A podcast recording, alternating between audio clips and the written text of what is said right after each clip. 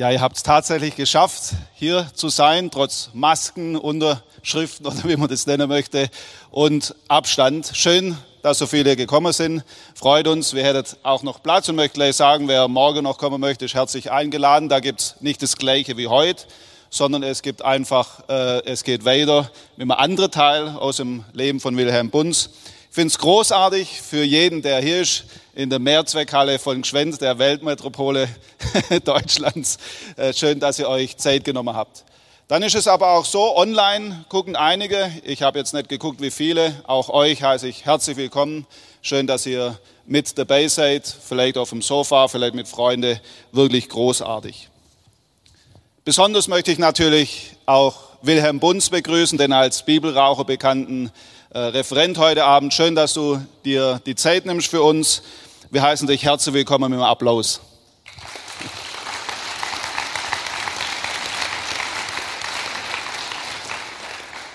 Kann es sein, Wilhelm, dass deine Frau online auch dabei ist? Dann freut mich. Ich möchte deine Frau begrüßen. Schön, dass du auch mitguckst ähm, fand ich immer was sehr Schönes, als ich gehört habe, dass du solche Anlässe mitverfolgst. Jetzt online ist es einfacher möglich. Und ich möchte dir Danke sagen, auch wenn ich dich nicht kenne, dass du mit dabei bist, deinen Mann gehen lässt und vor allem, wie ich gehört habe, auch immer wieder für solche Anlässe beten tust. Danken möchte ich an dieser Stelle auch der politischen Gemeinde von Gschwend. Sie haben uns wirklich großartig unterstützt. Wir haben eine sehr konstruktive Zusammenarbeit gehabt. Herzlichen Dank, dass wir das so hier machen können. Wir haben ja den Abend in zwei Teile geteilt und zwar im ersten Teil wird Wilhelm Bunz uns aus seinem Leben berichten. Im zweiten Teil dürft ihr gerne auch Fragen stellen. Wie das geht, werde ich nachher erklären, aber ihr könnt euch schon mal überlegen, welche Frage würdet ihr gern Wilhelm Bunz stellen. Wir haben uns aber auch Gedanken gemacht, wie kann man denn das online tun? Wie könntet ihr eine Möglichkeit haben, auch online eure Frage loszubekommen? Und ihr seht sehr wahrscheinlich jetzt eingeblendet, einmal über Slido oder Slido und einmal auch über WhatsApp. Ihr könnt dann einfach diese Fragen dort eintragen oder schicken. Ich erkläre es aber genauer noch nachher. Wilhelm, weißt, weißt was mir an dir besonders gefällt? Dass du ein Schwabe bist und dass man dich von Anfang an duzen darf. Ja, das ist so wichtig, dass wir zueinander du sagen. Weil ich habe eines, als ich mich bekehrt hatte, habe ich eines lernen müssen. Zu Jesus sagen wir auch nicht sie. Und wir sind Brüder und Schwestern. Super, das, das also sagen wir du.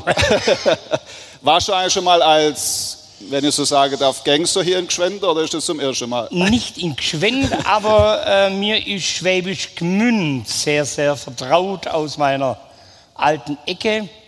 Die haben mich sogar mal versucht, in Gottes Zell einzusperren. Aber das hat nicht geklappt, ich war schneller. ja, als wir zum ersten Mal telefoniert haben, Wilhelm, da hast du mir gesagt, ich habe einen Grund, warum ich so Sachen mache, und zwar meine Geschichte, die zeigt, bei Gott gibt es keine hoffnungslose Fälle. Und deshalb komme ich, um Mut zu machen, dass niemand die Hoffnung verlieren muss. Deshalb bist du heute hier. Das Geschau, freut mich. Ja, ja. Und die Bühne gehört dir. Herzlichen Dank. So, ihr Lieben, ich freue mich, dass ich hier sein darf. Bin ich laut genug? Schon spreche ich noch lauter. Das ist das erste Mal, dass eine Bibelraucherband ich bin sowas von bewegt. Was letztes Jahr passiert ist, da, hat, da haben sich so einige junge Leute die Mühe gemacht und sie schrieben ein Drehbuch als Theaterstück der Bibelraucher und haben das vergangenes Jahr an Weihnachten uraufgeführt und als ich den Stick bekam, die haben das so genial gemacht. Mir sind gerade die Tränen runtergelaufen und ich habe mich in so viele Szenen wieder zurückversetzt gefühlt. Ich sag euch, heute Abend werdet ihr eines wissen. Für Gott ist niemand zu problematisch.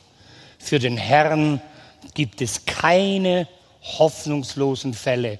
Und dass ich hier heute stehen darf, das ist ein Wunder des lebendigen Gottes. Ihr Lieben, ich grüße euch von ganzem Herzen. Ich grüße euch bei Livestream. Jetzt müsst ihr mal alle weghören. Schatzele, ich liebe dich. Schön, dass du dabei. Habt ihr nicht gehört, gell? Das war nur von meiner Frau. Ich grüße alle, vielleicht sitzen welche drüben noch im Nebengebäude und sehen das auch. Ich grüße euch alle ganz herzlich. Besonders grüße ich meinen Freund Paul. Er ist wieder da. Er ist so ein liebes, treues Kind Gottes. Ich liebe es. Aber ich sage euch, bevor ich loslege, wie kommt man überhaupt zu einem Buch mit dem Titel Der Bibelraucher? Jetzt weiß ich nicht, jetzt, jetzt darfst du mal die Hände hochhalten. Wer von euch kennt Facebook? Also kaum einer, gell? Wisst ihr, und ich bin auch so ein Facebook-Junkie.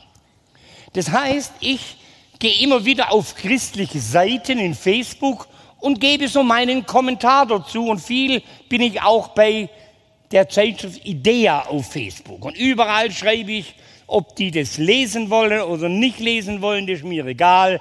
Meine Meinung tue ich kund. Und eines Tages äh, spricht mich äh, Idea an, können Sie sich vorstellen, dass wir über Sie ein Porträt machen. Wisst ihr was? Porträt? Immer auf der letzten Seite von der Zeitschrift Idea, da gibt es so Porträts. Ja, sage ich, schreibt nur, können Sie uns ein Bild schicken? Jetzt habe ich mir gedacht, naja, jetzt schicke ich mal ein ganz liebes Bild.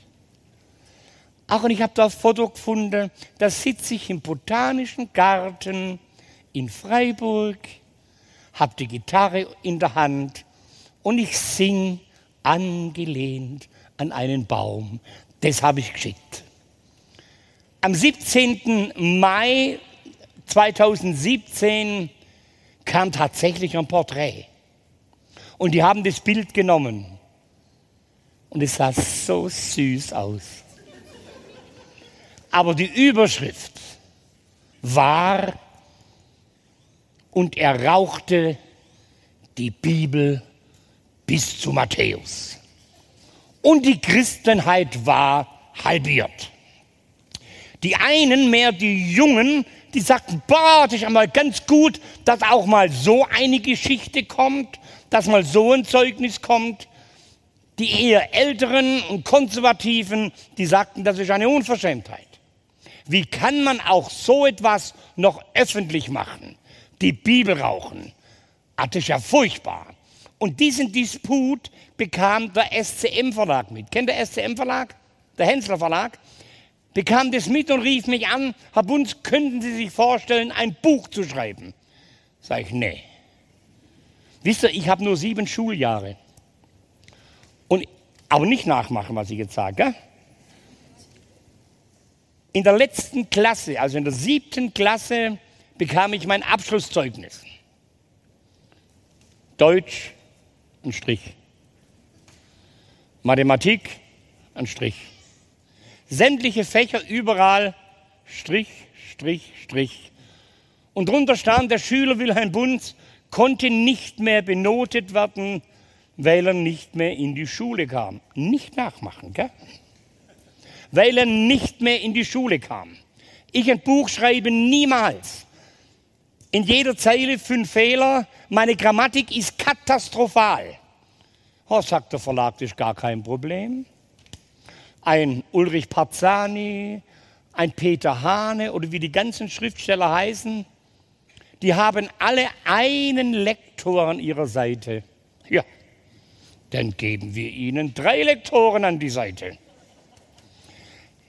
Was ich merke, das Buch wird so langsam zum Schlüssel für Herzen.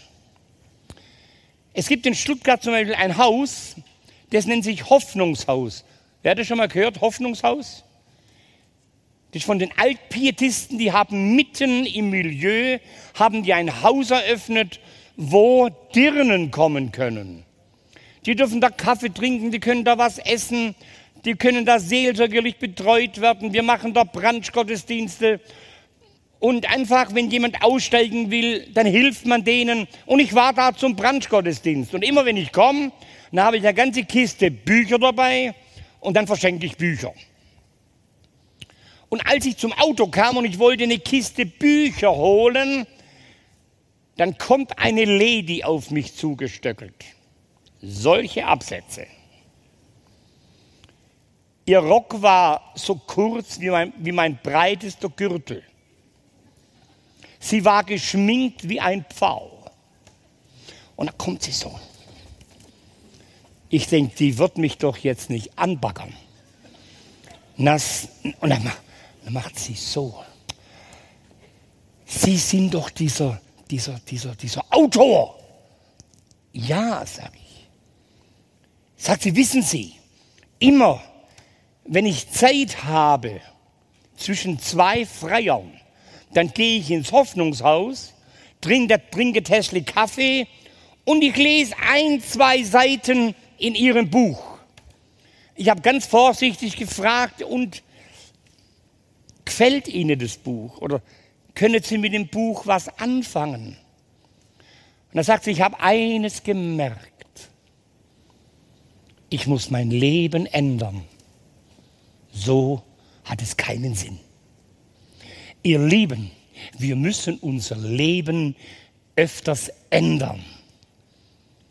So hat es keinen Sinn. Und wenn du das heute Abend mitnimmst, dass du sagst, oh, in meinem Leben muss ich das und das und das ändern. Wir haben hier ein Seelsorgeteam. Geht auf die Leute zu.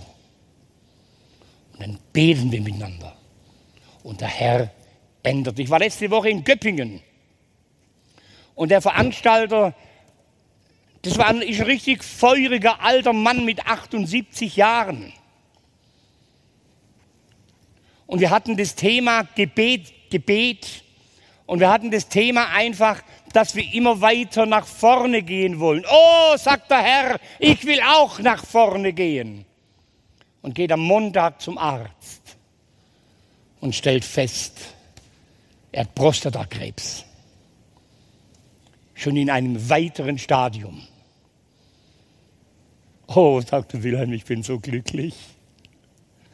Denn wenn ich die Augen zumache, dann bin ich direkt bei Jesus. Das wünsche ich uns allen hier, dass wir die Gewissheit haben, dass wir zu Jesus gehen.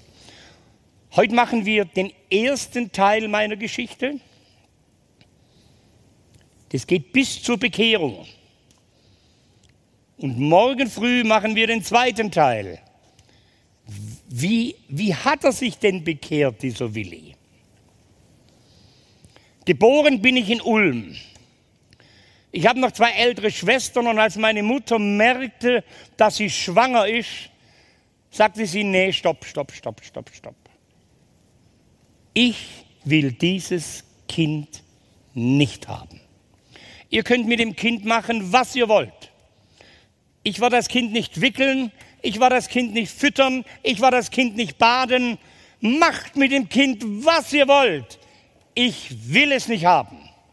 Meine Mutter macht es wahr und meine, meine ältere Schwester so mit drei, vier Jahren, die hat mich so versorgt, so, so wie man Puppen versorgt. Du weißt, wie man Puppen versorgt, gell?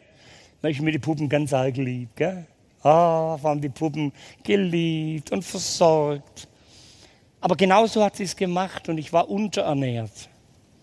Ich hatte überall so Ausschlag und Geschwüre und ich muss furchtbar geschrien haben und meine Mutter wurde das Geschrei zu viel und sie nahm mich unter den Arm und sie lief aus Ulm-Wieblingen raus mit einem Baby unterm Arm und sieht ein Feld und hat mich da in so ein Feldgraben gelegt und sagt, ach verreck doch, du Bastard. Ich wurde gefunden. Ich kam ins Krankenhaus.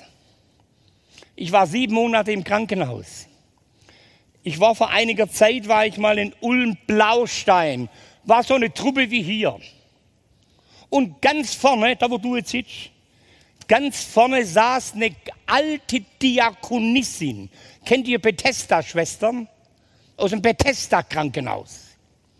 Und als ich schon den Saal betrete, sah sie ganz allein vorne und sie weint und sie weint und sie weint. Ich denke, oh, ist das ein. Was hat sie denn? Aber ich hatte keine Zeit, zu ihr zu gehen und, und, und, und ich habe dann mein, so wie jetzt auch, mein Vortrag gehalten und je mehr ich rede, desto mehr weint die. Ich denke, also hinterher muss ich mal zu ihr gehen. Ich sollte hinterher Bücher signieren, sei stopp, nee, ich muss zuerst zu dieser alten Schwester gehen. Und dann bin ich ihr hin und bin neben sie gesessen, sei Schätzle, was ist los mit dir? Ich sehe dich den ganzen Abend weinen. Kann ich dir irgendwie helfen? Kann ich irgendwas für dich tun, dass es dir besser geht? Und dann schaut sie mich an und die Tränen laufen runter und nimmt meine beiden Hände und sagt, oh, oh, Helmele, mein Helmele. Und Helmele sagte man zu mir, als ich noch ganz klein war. Und es stellt sich raus, diese alte Schwester war früher im Bethesda Krankenhaus in Ulm. Und sie war die leitende Kinderkrankenschwester im Krankenhaus Bethesda. Und sie hat mich sieben Monate wieder aufgepäppelt. Jetzt kann ich verstehen, es waren keine Tränen der Trauer, es waren Tränen der Rührung und der Freude. Ihr Helmele hat überlebt. Ich sage euch, als ich, als ich gläubig wurde, ich konnte es nicht glauben, dass tatsächlich meine Mutter so etwas gemacht hat. Wisst ihr, und ich habe die Erfahrung gemacht, wenn ich nicht mehr weiter weiß, und wenn ich Fragen habe an den lebendigen Gott, dann gehe ich nicht zum Pastor, dann gehe ich nicht zum Jugendleiter, sondern dann gehe ich direkt zum lebendigen Gott. Und ich habe die Erfahrung gemacht, dass viele, viele Antworten, die mein Leben betreffen, die werden beantwortet im Worte Gottes. Und ich fragte den Herrn, und ich fragte, Herr, ist es wirklich wahr? Hat mich meine Mutter tatsächlich ausgesetzt?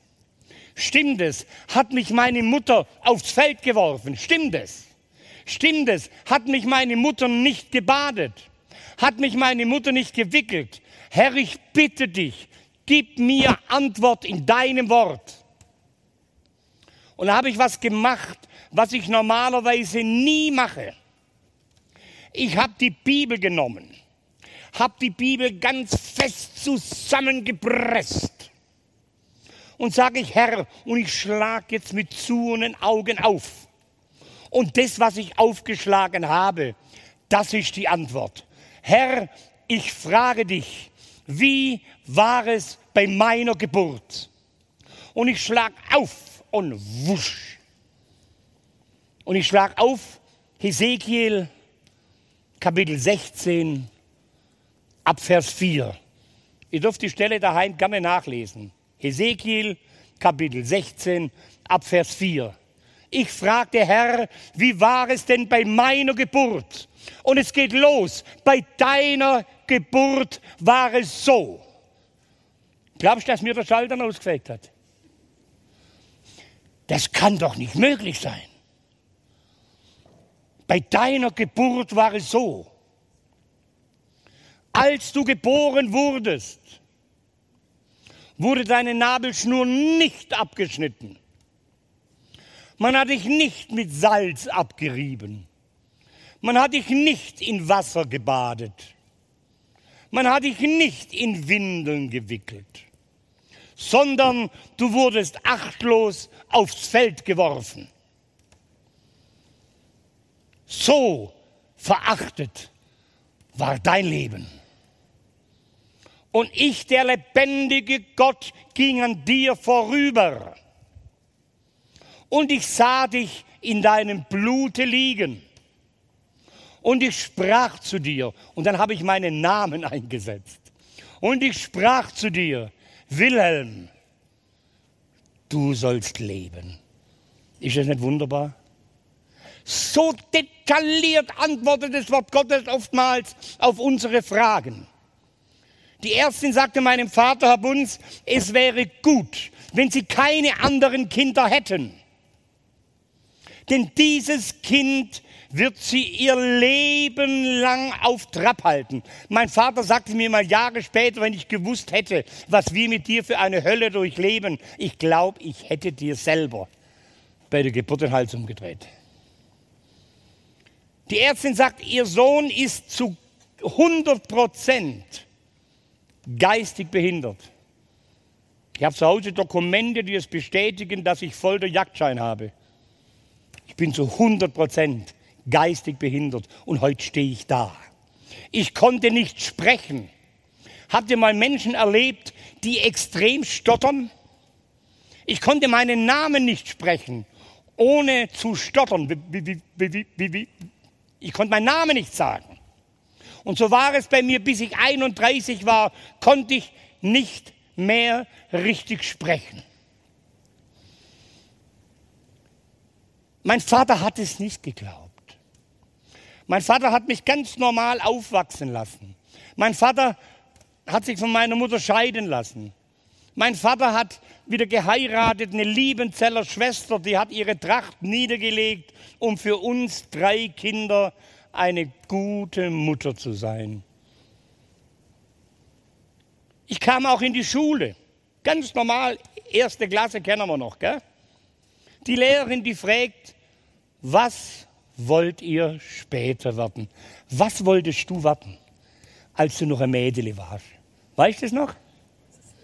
Den Beruf, weiß ich nicht mit, den Beruf kenne ich nicht. Was willst du werden? Kassiererin? Erzieherin. Und du, was willst du werden? Das weiß ich noch nicht. Das kenne kenn ich auch nicht, den Beruf. Was wolltest du werden oder was willst du werden? Lehrerin und die andere Krankenschwester und Kindergärtnerin und Stewardess. Die Jungs, die wollten werden Polizist, verstehe ich sowieso nicht. Feuerwehrmann, Lehrer, Pilot. Jetzt kommt die Lehrerin zu mir. Na Wilhelm, was möchtest denn du eines Tages werden? Und ich schaue sie an und habe in meinem Stottern ihr gesagt, ich werde Gangster. Der Traum meines Lebens, als ich sieben Jahre alt war, damals war die Einschulung noch sieben, war Gangster. Ist das normal für ein Kind mit sieben Jahren, dass es Gangster werden will? In einem war ich normal, so, so normal wie ihr auch. Ich hoffe, ihr könnt euch noch zurückerinnern. Ich brauche wieder Handzeichen. Wer, oh, ich liebe es. Wer von euch liebt Indianergeschichten damals? Hände hoch. Ganz auf die Hände. Seid mutig. Oh, ich liebte auch Indianergeschichten. Was ist denn der Du kennst dich aus. Was ist denn die größte Beute eines Indianers? Das Kalb, richtig. Das Kalb. Ich liebte Mädchen mit Zöpfen. Ich hatte so eine große Schere in der Tasche. Ich hatte zu Hause unter meinem Bett eine Kiste, eine Schachtel. Ich schaue schon den ganzen Abend, ob ich Opfer finde. Gell? Ich hatte blonde Zöpfe, ich hatte schwarze Zöpfe, ich hatte rote Zöpfe, ich hatte braune Zöpfe. Bei meiner allerersten Lesung in Holzgerlingen im Verlag, ich habe ja mir in die Knie so geschlottert, weil ich habe noch nie öffentlich geredet, so in der Form. Und als alles fertig war und ich habe dann einige Bücher signiert, kommt eine ältere Dame und sagt, na Wilhelm, kennst du mich noch? schon im Tonfall wusste ich, da stimmt was nicht. Ja, und ich habe dann geschaut und geschaut und das heißt, tut mir so leid, ich kann mich an Sie, an dich nicht erinnern. Sagt sie, weißt du, ich mich an dich umso besser. Und dann erzählt sie, in der Einschulung, da saß ich neben dir. Ist ja noch nicht so schlimm. Und meine Mutter hat mir erlaubt, dass ich meine Haare wachsen lassen darf. Und zur Feier des Tages Kennt ihr noch die Affenschaukler? Gell, so nennt man es doch, oder? Hat sie mir Zöpfe geflochten und hat so Affenschaukler gemacht. Mit Mäschle drin. Nach Hause kam ich mit einer Kurzhaarfrisur. Ich habe mich bei ihr entschuldigt, sagt, du, das tut mir so leid. Dann sagt sie, du ist alles okay, aber ich wollte den Schlingel noch mal sehen. Mein Vater merkte, man kann mich doch nicht zu Hause lassen. Wisst ihr, mein Vater hat weitere drei Kinder noch bekommen mit seiner zweiten Frau. Es ist mein Vater mit mir von einem Psychologen zum anderen gegangen. Und jeder Psychologe sagte, Herr Bunz, wir können, wir können Ihrem Sohn nicht helfen.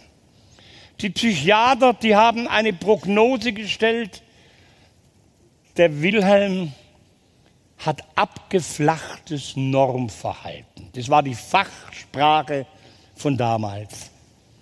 Der hat abgeflachtes Normverhalten. Wir müssen den Wilhelm irgendwo in ein Kinderheim tun für geistig behinderte und schwer erziehbare Kinder. Aber ansonsten können wir für ihn nichts mehr tun. Sie brachten mich von einem Heim ins andere. Kennt ihr Bad Ditzenbach? Das ist auch ein Heim, wo ich mal war. Aber jedes Heim sagte, nee, wir können von den Wilhelm nichts tun und der muss hier weg, weil der ist für uns zu wild. Ich hatte, ich hatte so einen Spitznamen schon als Kind, der Blutbad Willi, weil ich liebte es, Schlägereien zu haben. Ich habe es einfach geliebt. Ich weiß nicht warum. Ein Heim nach dem anderen hat mich wieder weggeschickt. Und dann rief ein Heim ein, an aus Vaihingen-Enz, Jugendorf Schloss Kaltenstein. Und dieser, und dieser Heimleiter rief an und sagt, oh Herr Bunz, schicken Sie uns Ihren Sohn, wir werden mit ihm fertig. Wurde er nicht. Aber ich wusste, ich komme so aus dem Heim nicht mehr raus. Eines Tages heißt es Wilhelm durch Besuch. Mein Vater hat sich inzwischen bekehrt. Mein Vater ging inzwischen in eine, ich glaube, Methodistenkirche war es. Aber besucht hat mich mein Vater nie in den Heimen. Und es heißt es Wilhelm durch Besuch. Also mein Vater wird es nicht sein. Meine Geschwister waren noch zu jung, um mich zu besuchen. Wenn ich in den Heimen Besuch bekam, dann bekam ich Besuch entweder vom Psychologen oder von Psychiatern oder irgendeiner Tussi vom Jugendamt. Und ich komme rein und tatsächlich steht eine jüngere Frau da. Ich denke, schon wieder so eine vom Jugendamt. Und dann kommt die auf mich zu und lächelt. Hallo Wilhelm. Ich denke, wie schwätzt denn die? Hallo Wilhelm. Grüß dich. Ich bin's, deine Mutter.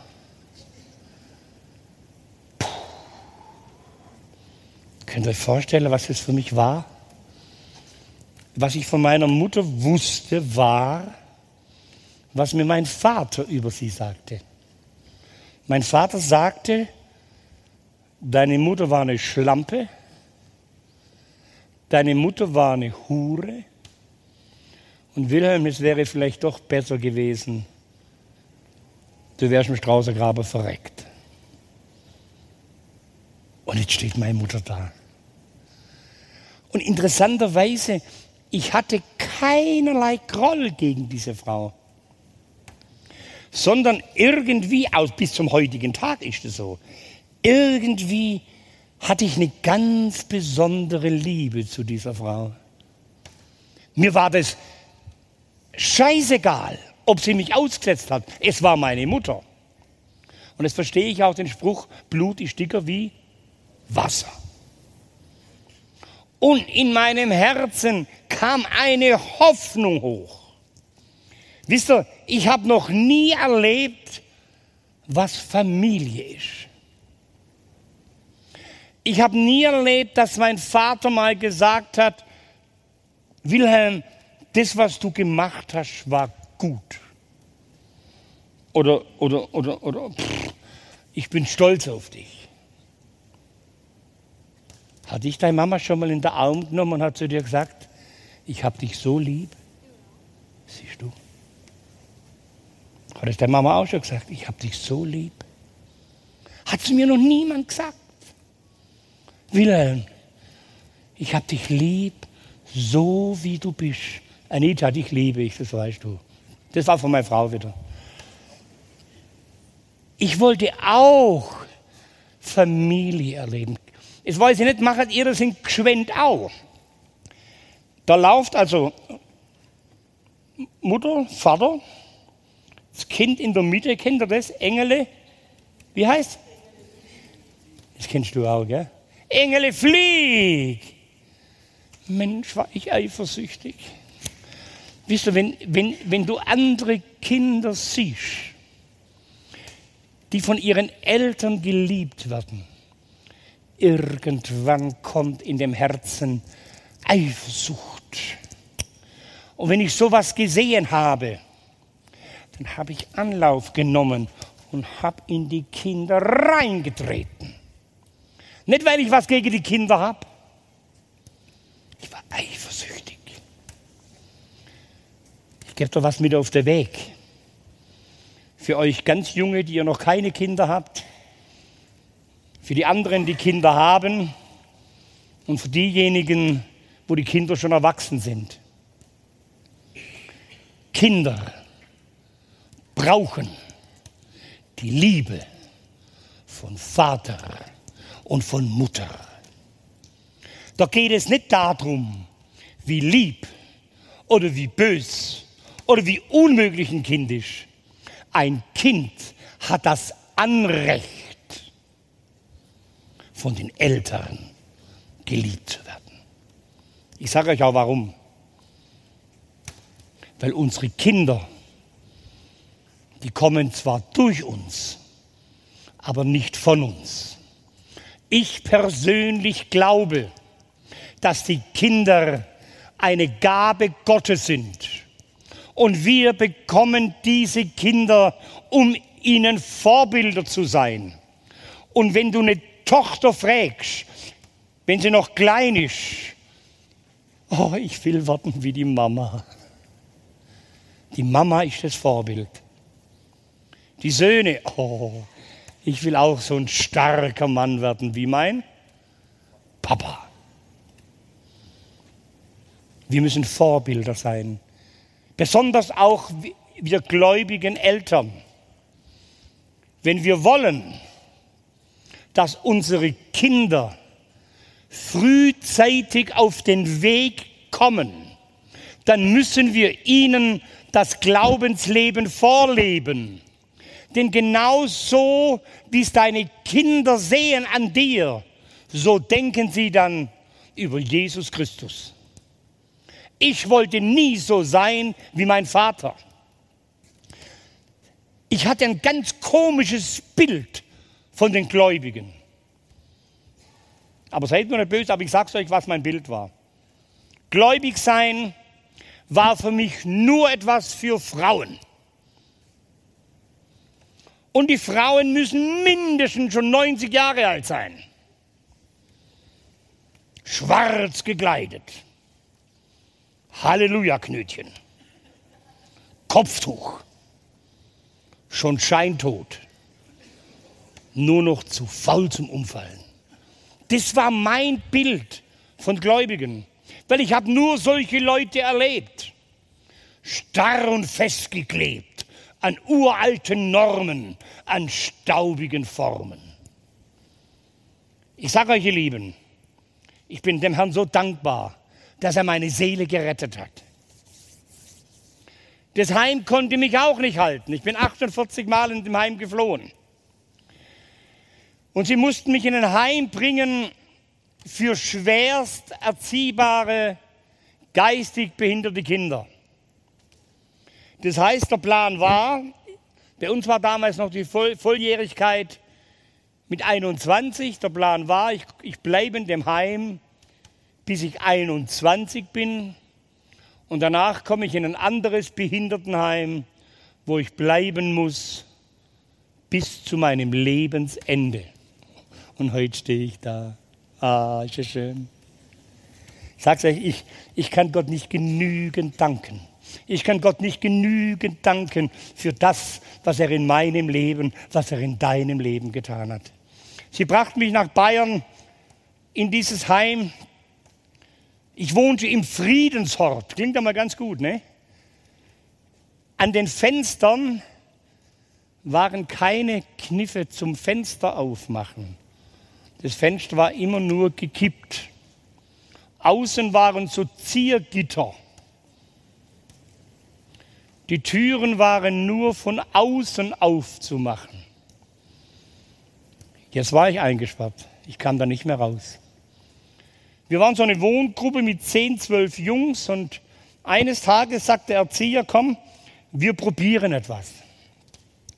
Wir werden mal ein Wochenende auf einen Campingplatz fahren nach Österreich, dem wir Zelte aufbauen, dem wir Würstle braten, da ist ein Baggersee dabei, da können die Jungs schwimmen gehen. Mal sehen, wie sich die Jungs so benehmen. Oh, ich habe mich gefreut. Oh, ich hau ab, ich hau ab, ich hau ab. Es dürfen alle mitgehen, außer Wilhelm. Es sei denn, er ist in der Lage, sich einige Zeit normal zu benehmen. Jetzt müsst ihr, bitte leidet jetzt mit mir, ja? Keinen Zopf abschneiden. Das ist schwer. Weißt du, wenn man das gern macht, glaubst du, dass das schwer ist? Oh, mich hat es gepfupfert, weißt du? Aber keinen Zopf abschneiden. Ich darf keine Schlägerei haben. Ich muss höflich und freundlich sein. Ich wusste nicht einmal, wie, wie das geht. Und ich musste in die Schule gehen. Das waren die Bedingungen. Einige Zeit später hatten wir wieder Gruppensitzungen und wir saßen alle um den Tisch und der Erzieher sagte, Wilhelm, ich habe gesehen, du hast dich bemüht. Du hast tatsächlich keinen Zopf abgeschnitten. Es waren sieben Stück, aber verratet mich nicht. Du hast tatsächlich keinen Zopf abgeschnitten. Du hattest kaum eine Schlägerei. Du warst einigermaßen höflich. Und du hast dich wenigstens im Eingangsbereich der Schule mal sehen lassen.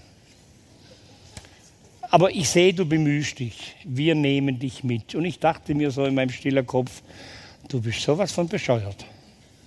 Wenn du mich jetzt mitnimmst, dann siehst du mich nie mehr. Glaubst du, hat mich noch mal gesehen? Der hat mich nie wieder gesehen.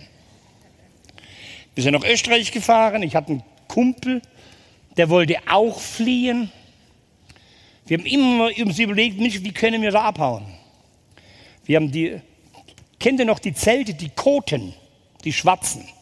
Haben wir vier Koten aufgebaut und, und eine Feuerstelle gemacht und schwimmen gegangen und abends Würstle gebraten. Ich gehe mit dem Max durchs Gelände und Mensch, Max, wie hauen wir jetzt ab? Wie machen wir das? Und wir laufen so und kommen am Auto des Erziehers vorbei und ich gucke. Unser Erzieher hatte den gleichen Tick, den ich heute auch habe. Wer von euch kennt das? Schlüssel verlegen. Kennt ihr das? Komm, Hände hoch, seid mutig. Wer verlegt der Schlüssel? Du bist mutig, jawohl. Du auch, gell? Ich bin auch so einer. Ich habe vor kurzem meinen Schlüssel im Kühlschrank gefunden. Ja, wie kommt denn der Kühlschrank rein? Mein Erzieher hatte den gleichen Tick. Und es wollte besonders clever sein, dass er den Schlüssel nicht verliert und lässt den Schlüssel im Zündschloss des Autos stecken. Ich sag, Max, kannst du Auto fahren? Sagte, nee. Willi, du? Ah, sag ich, nee. Aber ich habe gesehen, wie mein Vater das macht. Heute Nacht probieren wir es. Wir sind noch durch den Campingplatz gegangen, hier noch einige Wohnwegen aufgebrochen, weil wir auch Geld zum Tanken gebraucht haben haben den Wagen aus dem Parkplatz rausgeschoben, dass uns ja keiner hört.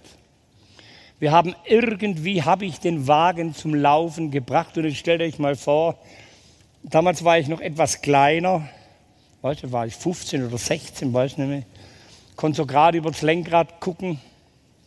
Und dann fährt der Willi, weißt du, von links nach rechts. Die Straße hat er mir gehört. Es war so schön. Wir fahren in die Freiheit hinaus. Puh, ich habe mich so wohl gefühlt. Und der Max sagt, haha Willi, Blaulicht. Weit weg kam Blaulicht. Ich dachte, die sind wegen uns unterwegs, aber die wollten von uns gar nichts. Das Blaulicht kommt immer näher. Ich komme in Panik. Und ich suche irgendwo, irgendwie suche ich die Bremse. Und ich finde die Bremse nicht. Anstatt ich vom Gas runtergehe, bin ich in der Panik auf das Gas drauf. Und der Wagen wird immer schneller und immer schneller und immer schneller. Die Polizei kommt immer näher, immer näher. Ich war schon über 100 Sachen. Die Polizei biegt in die Vorfahrtstraße ein. Und ich knallt mit dem Auto dem Polizeiwagen frontal in die Fahrerseite. Der Fahrer war sofort tot. Sein Beifahrer saß bis zu seinem Lebensende im Rollstuhl. Ich hatte keinen Kratzer. Ich glaube, Max ist auch nichts passiert. Wir sind aus dem Knäuel, irgendwie haben wir uns da rausgewunden und sind geflohen ab. Mensch, wo wollen 15-jährige Kinder hingehen, 16-jährige Kinder hingehen? Wir sind in ein Wäldchen geflohen, es wurden Hubschrauber eingesetzt, wir wurden geschnappt. Und dann brachten sie uns in ein Haus und sowas hatte ich vorher noch nie in meinem Leben gesehen. Wisst ihr, was Quadersteine sind? Dicke, dicke Steine. Aufgetürmt zu einer Mauer. Also die kam mir riesig vor, die Mauer. Auf dieser Mauer, da war so ein, so ein gerollter Draht, kennt ihr das? So ein gerollter Draht. Und in den Draht, da sind so, so kleine Blättchen reingelötet. Wenn ihr mal in Stammheim vorbeifahrt, Stuttgart Stammheim, da sährt er auch so ein Draht. So kleine Blättchen reingelötet. Und wenn da jemand über die Mauer klettern will, und er greift in diesen Draht rein, hackt er sich selber die Finger ab. Und da fiel mir mein Vater ein. Ich habe meinen Vater schon Jahre nicht mehr gesehen. Aber als wir da reinfuhren, da fiel mir mein Vater ein. Wisst ihr, mein Vater, ich habe es euch vorhin gesagt, inzwischen war er bekehrt, inzwischen ging er in die Methodistenkirche in Ulm.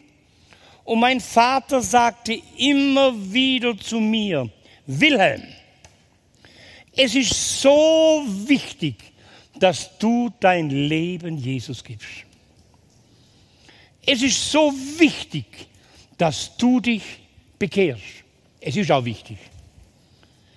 Denn wenn du dein Leben nicht änderst, dann wird es wohl so sein, dass du eines Tages ins Zuchthaus kommst. Kennt ihr das Wort Zuchthaus? Ich habe gedacht, das ist geil. Zuchthaus ist geil. Da werden Hasen gezüchtet oder Vögel gezüchtet. Aber als wir da reinfuhren, da wusste ich, was mein Vater gemeint hat. Ich habe geschrieben an meinen Vater. Wisst ihr, obwohl ich meinen Vater nicht leiden konnte, obwohl ich meinen Vater gehasst habe bis aufs Blut. Eines war mir klar, mein Vater war ein Mann von Autorität. Und wenn mein Vater kommt und er sagt, ich nehme meinen Sohn wieder mit, dann hatte ich den Glauben, dass ich mitgehe. Glaubst du das? Ah. Ich schrie meinem Vater, das und das ist passiert. Mein Vater war im Pitztal in Urlaub und kam dann rüber nach Innsbruck in die Untersuchungshaft. Wilhelm durch Besuch. Das kann nur mein Vater sein, weil der ist der Einzige, wo es weiß. in so einem Fuß, Fußfesseln angelegt, Handfesseln. Und dann bin ich so, so langsam runtergedappt in den Besucherraum und da stand dieser große Patriarch. So stand er da so. Also wenn ich so dastehe, können wir doch meinen, fällt nur noch das zum in der Arm nehmen. Gell? Und ich wackel so auf ihn zu und er steht da und ich wackel weiter auf ihn zu. Und als ich ganz dicht vor ihm stand, holt er aus und haut mir links und rechts ein Brett rein. Also eine Ohrfeige auf Deutsch. Manchmal rutscht mir immer noch ein Wort raus. Gell?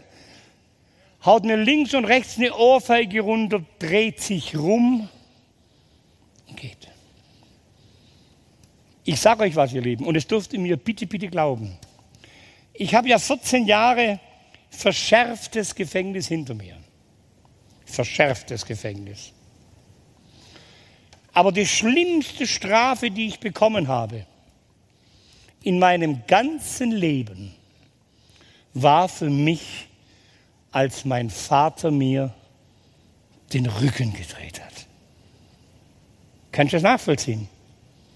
Warum das für mich die schlimmste Strafe war? Weil wenn du deinem Kind den Rücken drehst, dann tust du deinem Kind signalisieren, ich verachte dich. Ich will mit dir nichts zu tun haben. Dreh niemals deinem Kind den Rücken. Dreh niemals deinem Kind den Rücken. Ich habe einmal, ich habe ja, ich habe ja zwei wundervolle Söhne. Das sind die Kracher, die zwei. Okay. Ich habe zwei wundervolle Söhne. Könnt ihr euch noch an die Währung D-Mark erinnern? Da gab es auch die Pfennige. Könnt ihr euch noch daran erinnern? Und mein Sohn mit drei oder vier Jahren geht an mein, so eine Frechheit, gell? geht ein mein Geldbeutel und holt ungefragt zehn Pfennig raus. Also so ein Schlawiner. Und ich sehe das, habe aber noch nichts gesagt. Und dann kam mein Sohn zu mir wegen einer anderen Geschichte und kommt so auf mich zu. Dann schaue ich darüber. Dann ging er darüber, dann schaue ich darüber. Und so ist er mehrmals um mich rumgetänzelt und suchte meinen Augenkontakt. Ich habe immer weggeschaut. Dann ist er auf der Küchentisch geklettert, hat mich an den Ohren genommen. Sagte Papa, dass ich dir zehn Pfennig rausgenommen habe, ohne zu fragen, das tut mir leid bitte, bitte, bitte, Papa, vergib mir. Und bitte, Papa, schau mich wieder an. Bitte schau dein Kind an. Schau dein Kind an und sag, mein Kind, ich liebe dich. Es muss Grenzen geben für Kinder. Aber die Kinder brauchen die liebevolle Erfahrung der Eltern. Meine Kinder sind heute auch erwachsen, gell? Ich habe später angefangen. Aber meine Kinder sind inzwischen auch erwachsen. Wenn meine Kinder am Haus vorbeilaufen und sie sehen mich auf dem Balkon stehen und es kann 50 Meter weiter weg sein. Papa, ich hab dich lieb. Oh, das tut doch einmal Vater gut, oder? Ja, wenn deine Junge, wenn sie mal groß sind, sagen, Papa, ich habe dich saumäßig lieb. Ist das nicht schön? Das wünsche ich uns allen. Deswegen liebet eure Kinder. Ah, Kinder sind das Kostbarste, was wir jemals vom lebendigen Gott bekommen haben. Bekam fünf Jahre verschärften Kerker. Und Kerker ist ungefähr so, wie früher hier Zuchthaus war. Verschärfter Kerker bedeutet, ich hatte einmal in der Woche ein hartes Lager, einmal in der Woche hatte ich einen Fasttag und einmal im Monat hatte ich einen Prügeltag. Also hartes Lager bedeutet, die nehmen dir diese, diese Stroh, den Strohsack aus der Zelle raus und du musst eine Nacht auf dem blanken Fußboden schlafen. ein Fasttag ist, du bekommst eine halbe Scheibe Brot, ein Glas Wasser und es muss dir reichen 24 Stunden. Und der Prügeltag immer an dem Tag, wo du deine Straftat begangen hast. Bei mir war es der 16. April 71, also jeden Monat am 16. bekam ich die Prügel meines Lebens, damit ich nicht vergesse, warum ich im Gefängnis bin. Ich wurde nach zweieinhalb Jahren abgeschoben. Mein Vater hat inzwischen ein Haus gebaut. Mein Vater hat eine Einliegerwohnung. Mein Vater sagte, du pass auf, als Familie wollen wir mit dir keinen Kontakt haben. Aber wenn du versprichst, dass du arbeiten gehst, wenn du versprichst, dass du nicht mehr kriminell bist, darfst du in die Wohnung einziehen. Ich habe eine Arbeit gesucht als Hilfsarbeiter in Langenau. Ich durfte in der Wohnung wohnen und ich sag's euch, ich habe es geschafft. Ich habe es geschafft, nicht mehr kriminell zu sein.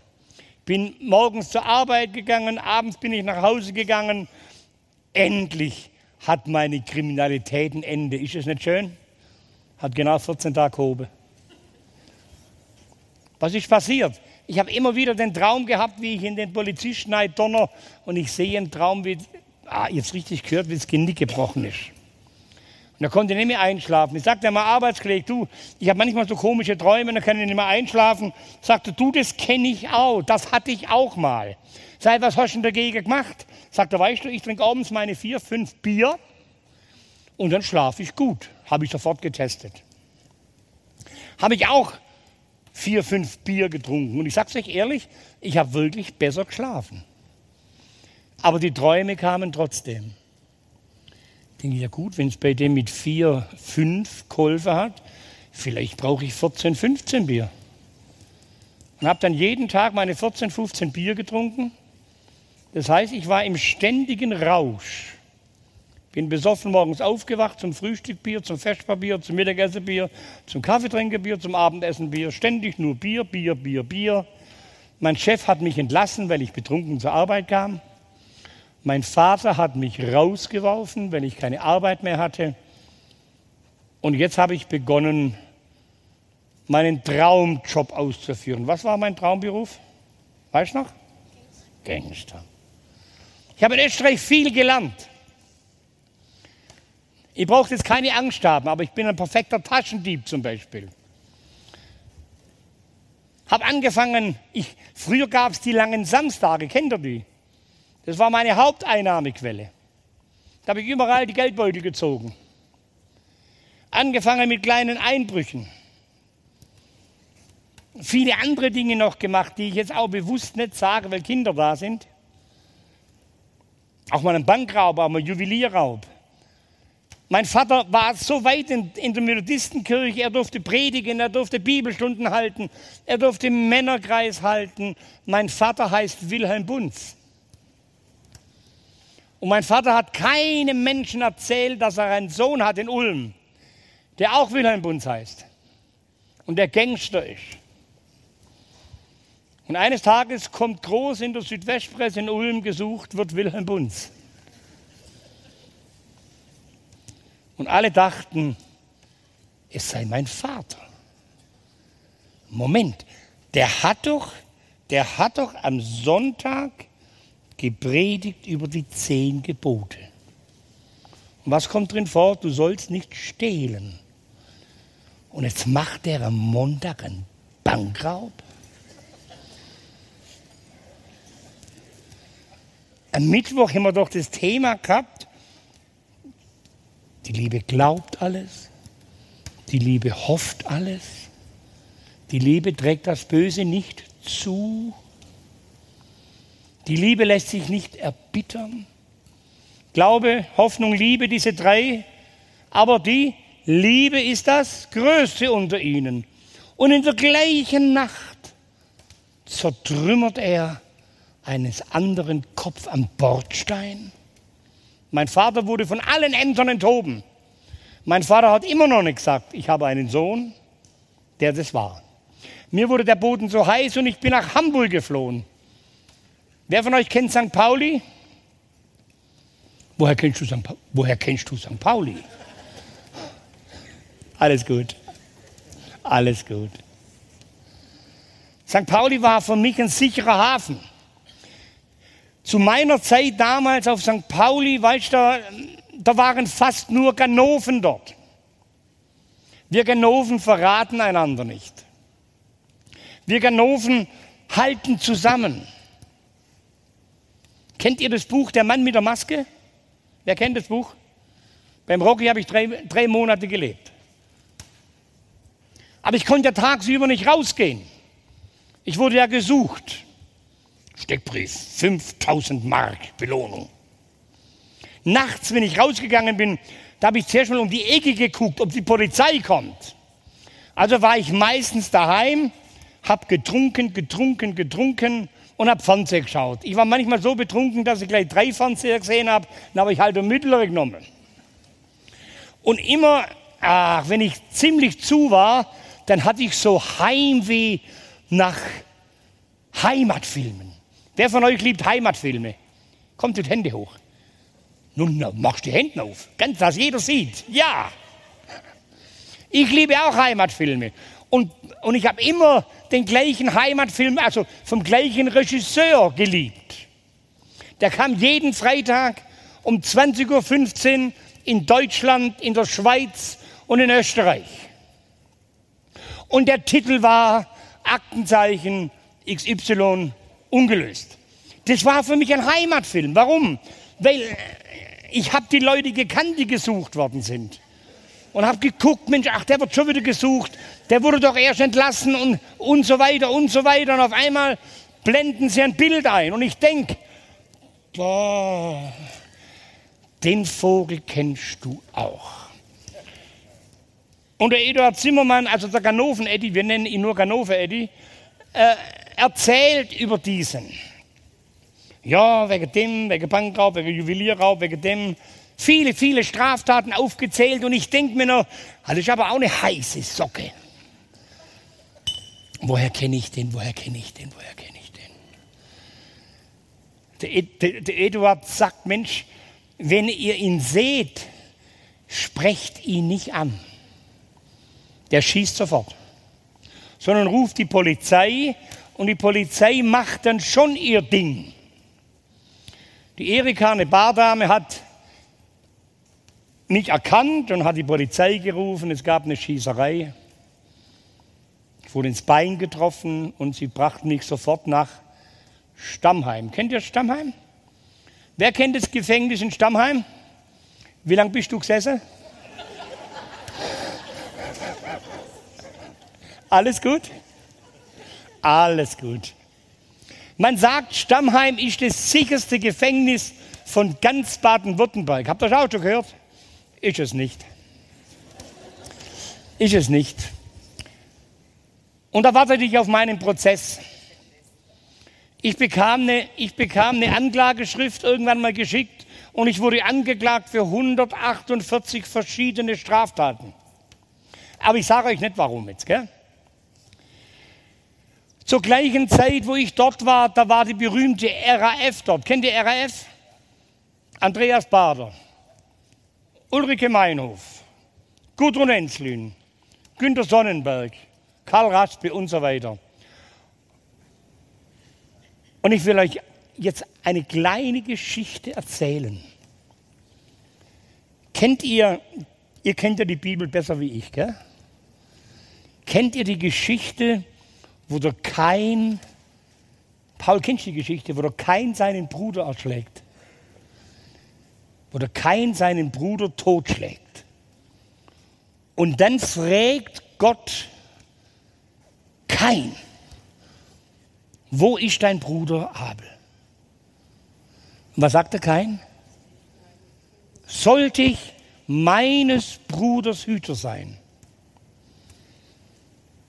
Ich sage dir jetzt schon im Vorfeld, du bist der Hüter deines Bruders und deiner Schwester. Wenn du nicht mehr laufen kannst, geistlich, dann muss ich dich so lange unterstützen, bis du wieder selbstständig laufen kannst. Gudrun Enslin. Gudrun Enslin war als Kind in Zafelstein. Kennt ihr Zafelstein? Wer kennt das Haus Felsengrund? Ja. Und das Haus Felsengrund war früher kein christliches Erholungsheim. Das Haus Felsengrund war früher, kennst du es noch von früher? Eine Bretterhütte. Das war eine Bretterhütte für Mädchen, die da Freizeiten gemacht haben und die Buben oben geschlafen im Wald im Wanderheim. Und betreut wurde das von der Bibelschule Beatenberg damals. Und Gudrun Enslin war mal bei so einer Kinderfreizeit. Und die Frau Dr. Wasserzug hat mal da so einen Kindergottesdienst gehalten. Und stellt euch mal vor, die Gudrun hat sich bekehrt. Und die Gudrun war sowas von feurig. Und die Gudrun ist eingestiegen in der Gemeinde ihres Vaters, der hat damals eine Gemeinde gehabt oder, äh, in, in Bad Cannstatt, hat da Jungschararbeit gemacht. Als sie konfirmiert wurde, ist sie eingestiegen in die Jugendarbeit. Sie hat Bibelstunden gehalten. Ein feuriges Kind Gottes. Und irgendwas hat sie gemacht was irgendeinem Gemeindeglied nicht gepasst hat. Und dieses Gemeindeglied hat die Gudrun aber sowas von der Seite angeblökt, dass die Gudrun so verletzt war, dass sich rumgedreht hat ging zurück in die Welt. Und sie starb als Terroristin. Achte drauf wie du mit deinem Bruder, achte drauf, wie du mit deiner Schwester umgehst.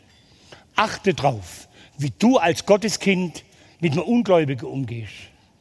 Achte drauf, dass du den anderen nicht mit dem Worte Gottes erschlägst, sondern dass du lieber deinen Glauben lebst. Die Menschen hören auf das, was du lebst und sind satt von dem, was du sagst und nicht einhältst. Entschuldigt bitte, ich sage es halt so, wie ich es denke. Ich kam nach Ulm. Es waren 18 Verhandlungstage angesetzt. 18 Tage Verhandlung, 8 Stunden. Ich habe mir gedacht, ich sage nichts. Denn wenn, Sie, wenn ich nichts sage, dann können Sie mir nichts nachweisen. Ein Zeuge nach dem anderen kam. Rollstühle sind reingefahren. Menschen an Krücken sind reingekommen und haben erlebt und haben, ich weiß nicht, und haben erlebt, erzählt, was sie erlebt haben mit mir. Über 100 Zeugen schon. Ich habe keinen Ton gesagt. Kein Ton. Geht die Türe auf und mein Vater kommt rein. Ich dachte, darf ich euch ehrlich sagen, was ich gedacht habe? was will denn der alte Sack hier? Der kennt mich doch gar nicht. Was will der sagen? Aber der Richter wollte eigentlich nichts über meine Straftaten wissen, sondern der Richter sagt, Herr Bunz, wir haben jetzt so viele Dinge gehört, die schrecklichsten Dinge über Ihren Sohn. Kein einziger legt ein gutes Wort für ihn ein. Können Sie etwas Gutes sagen? Gibt es eine Sache im ganzen Leben Ihres Sohnes, nur eine Sache, wo Sie sagen könnten, das hat mein Sohn gut gemacht? Mein Vater sagt, nein. Sagt der Richter, es kann nicht sein, es kann nicht sein. Es muss doch eine Sache geben im Leben Ihres Sohnes, wo Sie sagen könnten, ich bin stolz auf ihn. Mein Vater sagt, nein. Wissen Sie, sagt mein Vater, wissen Sie, seit der Junge lebt, gehen wir von Hölle zu Hölle zu Hölle. Wissen Sie, meine zweite Frau, wenn sie nur seinen Namen hört, macht sie sich nass. Meine Kinder von der zweiten Ehe sind auch wegen Traumas durch den Wilhelm in Behandlung. Es gibt nichts Gutes zu sagen. Der Staatsanwalt, weil er drei Menschen ums Leben kamen, der Staatsanwalt beantragte lebenslänglich. Aber weil es kein Mord war, durfte er mir kein lebenslänglich geben. Und ich bekam eine Zeitstrafe. 14 Jahre und anschließende Sicherheitsverwahrung. Und der Richter sagt noch in seiner Urteilsbegründung, ich habe einen Sohn, der ist in ihrem Alter. Und wenn ich mir vorstelle, mein Sohn würde hier stehen, es wird mir das Herz zerreißen. Wissen Sie, und menschlich gesehen, nachdem die ganze, ihre ganze Lebensgeschichte menschlich gesehen, gehören sie nicht ins Gefängnis. Sie gehören irgendwo weggeschlossen in der geschlossenen Psychiatrie. Aber ich bin nicht hier, die Menschlichkeit zu vertreten, sondern ich bin dafür da, um das Gesetz zu vertreten. Und das Gesetz sagt, die Gesellschaft, also ihr, die Gesellschaft muss geschützt werden vor so einem Menschen wie Ihnen. Und ich habe eine Klausel eingebaut in das Urteil, dass Sie wahrscheinlich nie wieder die Sicherheitsverwahrung verlassen werden. Und heute stehe ich da. Dienen wir einem Gott der Wunder? Ja. Sie brachten mich nach Bruchsal. Bruchsal. Hochsicherheitsgefängnis, habt ihr schon gehört? Bruchsal? Bruchsal hat zum Beispiel die längste Straße der Welt. Habe ich, hab ich lange Zeit gar nicht gewusst. Die längste Straße der Welt ist in Baden und der höchste Berg der Welt ist in Baden-Württemberg. Habt ihr das gewusst? Kennt ihr den Hohe Asberg? Da brauchst du fünf Minuten, um hochzufahren. Und manchmal lebenslänglich, bis du wieder unten bist. Und so ein Bruchsal auch. In die Schönbornstraße fährst du rein, in zehn Minuten bist du drin. Und manchmal dauert es mehrmals lebenslänglich, bis du wieder rauskommst. Ich habe da gewohnt, ich kenne mich aus. Auf der Mauer laufen die Beamten mit scharfen Waffen. Und jetzt haben wir Hofgang. Habt ihr schon mal Hofgang gesehen? Immer zu zweit läufst du immer so im Kreis. Du darfst nicht so rumlaufen. Da kommen die Beamten auf der Mauer durcheinander. Du musst immer so laufen, immer so. Neben mir läuft ein Mann älteren Datums und sagt zu mir, Wilhelm, ich habe mitgekriegt in der Zeitung über deinen Prozess, aber ich habe nicht gelesen, wie viel du bekommen hast. Wie viel Strafe hast du denn gekriegt? Da sage ich, du, ein Riesenhammer. Stell dir mal vor, 14 Jahre und anschließende Sicherheitsverwahrung. Sagte, was so wenig? Ich, hallo, nicht 14 Tage, 14 Jahre. Er sagte, das ist doch keine Strafe. Und er sage, wie lange hast denn du? Er sagte, ich habe siebenmal lebenslänglich. Kannst du das vorstellen? Siebenmal lebenslänglich. Weißt du, wie viel lebenslänglich einmal ist? Mindestens 15 Jahre. Mindestens. Und das mal sieben. Jetzt rechnen Sie mal hoch. Der Mann kam ins Gefängnis 1956 und starb im Gefängnis 2006. Sein ganzes Leben im Gefängnis. Und da könnte man doch meinen, sein Leben ist vorbei, oder? Oder gibt es dem noch Hoffnung, ganz ehrlich? Dass der zurechtkommt? Pah. Menschlich gesehen ist unmöglich, gell? Mensch, Meier. Ihr kennt alle den Mann. Die Älteren von kennen. Sagt dir der Name Heinrich Pomorenke was? War der größte Frauenschlechter der 50er Jahre aus Freiburg. Keine Chance mehr, oder? Der kommt nie mehr raus. Mensch, Meier, so. Wisst ihr, aber wenn Jesus eingreift, deswegen sagte ich vorhin, für Gott gibt es keine hoffnungslosen Fälle, ich sag's euch. Dieser Mann hatte siebenmal lebenslänglich, der hat zig Frauen abgeschlachtet. Da gab es zwei Bibelschüler und die hatten so die Begierde, in ein Gefängnis zu gehen und Evangelisation zu machen. War 1980. Und die bekamen die Genehmigung.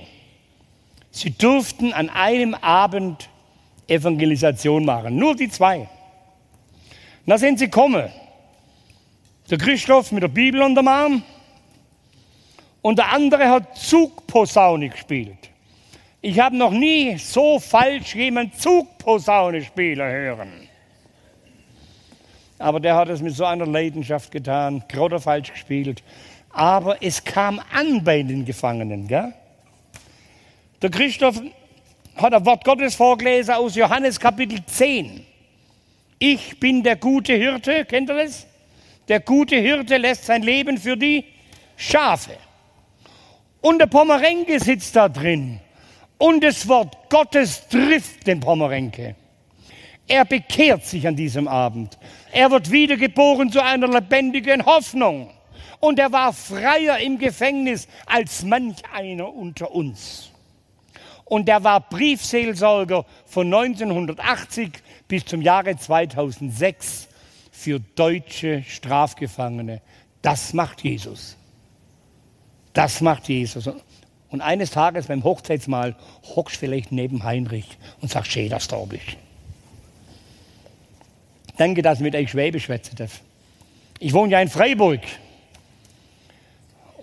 Und, je, und jedes Mal, und jedes Mal, wenn ich irgendwo im Schwabenland bin, freue ich mich so, dass ich Schwäbisch schwätzen darf.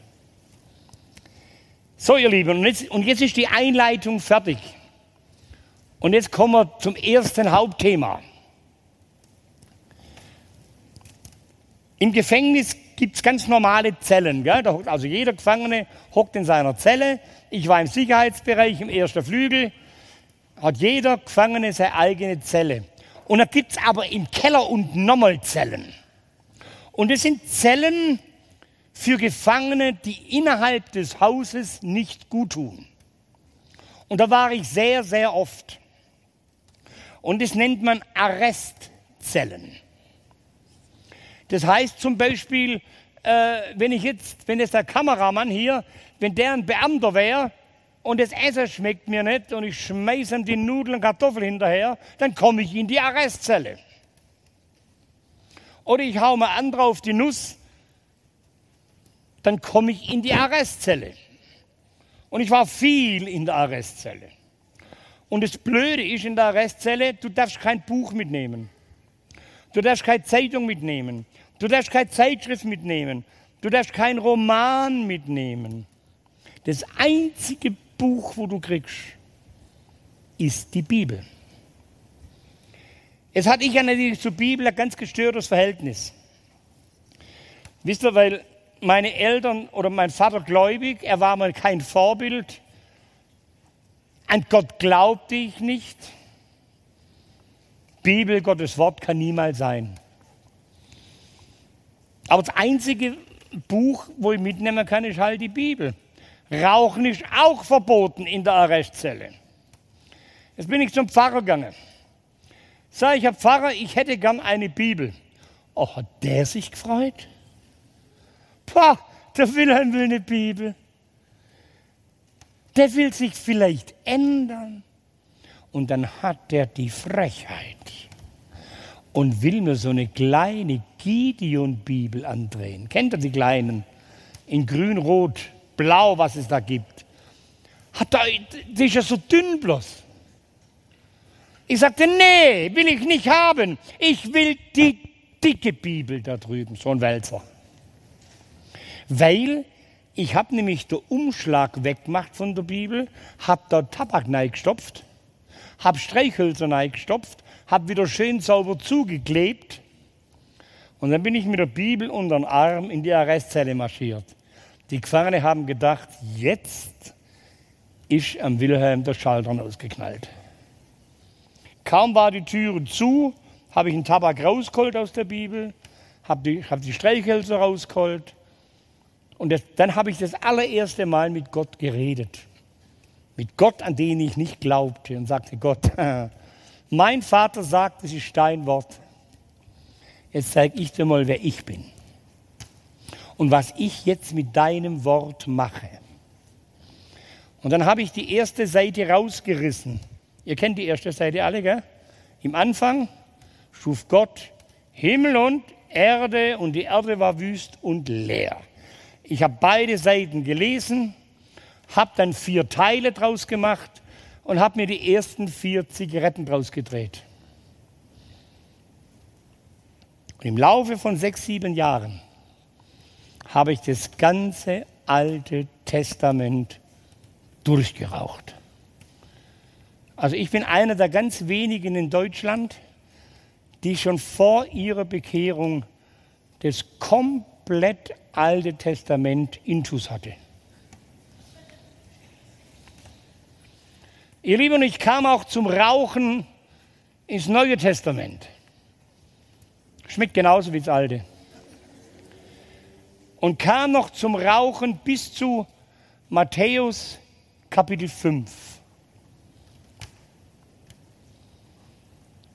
Ihr kennt alle die Bergpredigt, gell? Selig sind die geistlich arm sind. Selig sind die Barmherzigen. Selig sind die Friedfertigen. Selig sind die, da Leid tragen und so weiter. Und dann kommt eine Stelle, und da heißt es, ihr seid das Salz der Erde.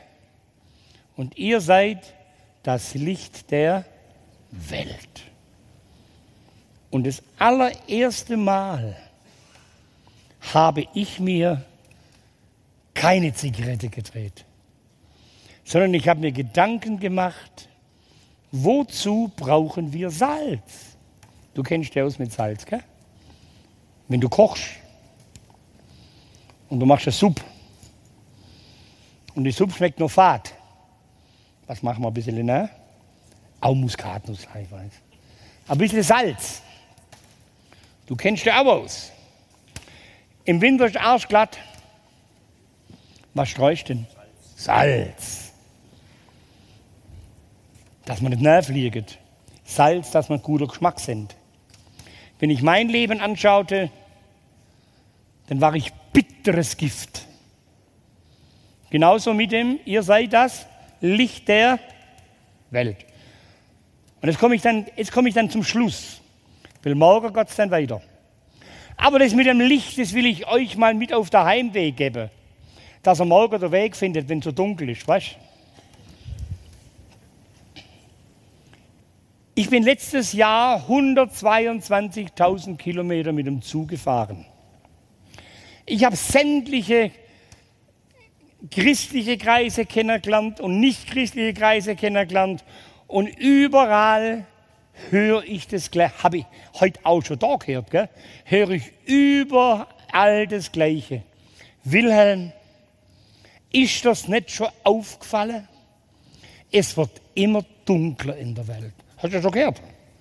Es wird immer dunkler in der Welt. Wer von euch glaubt, dass immer dunkler in der Welt wird? Komm, tut mal Hände hoch. Oh, es wird immer dunkler in der Welt. Gell? Das ist ja schlimm, oder? Und von Jahr zu Jahr wird es dunkler, gell? Was hat Jesus gesagt? Ihr seid. Wie kann es denn dunkel sein? Da stimmt doch was nicht. Was ist passiert? Wieso ist da dunkel, wenn wir Licht sein sollen? Und da fällt mir ein Kinderlied ein. Mein Vater hat immer wieder probiert, wenn ich, wenn ich mal vom Heim daheim war, mich in Kinderstunde zu bringen. Ich war nie in der Kinderstunde. Ich habe mich lieber für die Mendel interessiert, was da für Geldbeutel drin sind. Aber die Kinder haben ein Lied gesungen. Und vielleicht kennt ihr noch einige unter euch das Lied. Kennt ihr das Lied? Jesus heißt uns leuchten mit, mit was? Mit hellem Schein. Wie ein kleines Lämpchen brennend klar und rein. Christen sollen leuchten in der dunklen Welt. Jedes an dem Plätzchen, wohin Gott es stellt. Kann es vielleicht sein, dass wir Gotteskinder die Leuchtkraft verloren haben?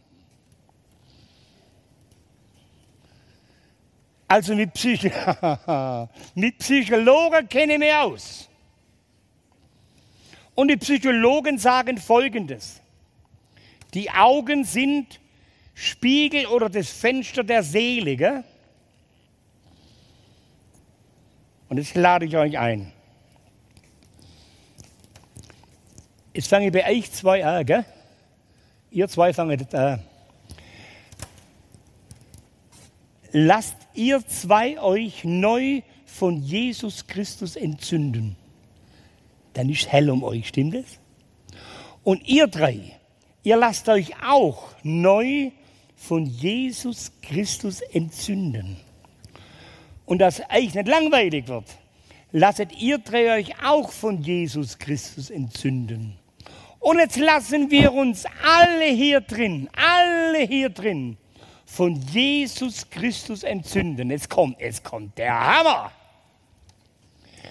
Wenn wir uns bekehren, wenn wir wiedergeboren sind, wo nimmt denn Jesus Wohnstatt? Schwätz. Wenn Jesus, wenn wir wiedergeboren sind, bekehrt sind, wo nimmt Jesus Christus Wohnstatt? Hei, hei. Äh, Im Herzen.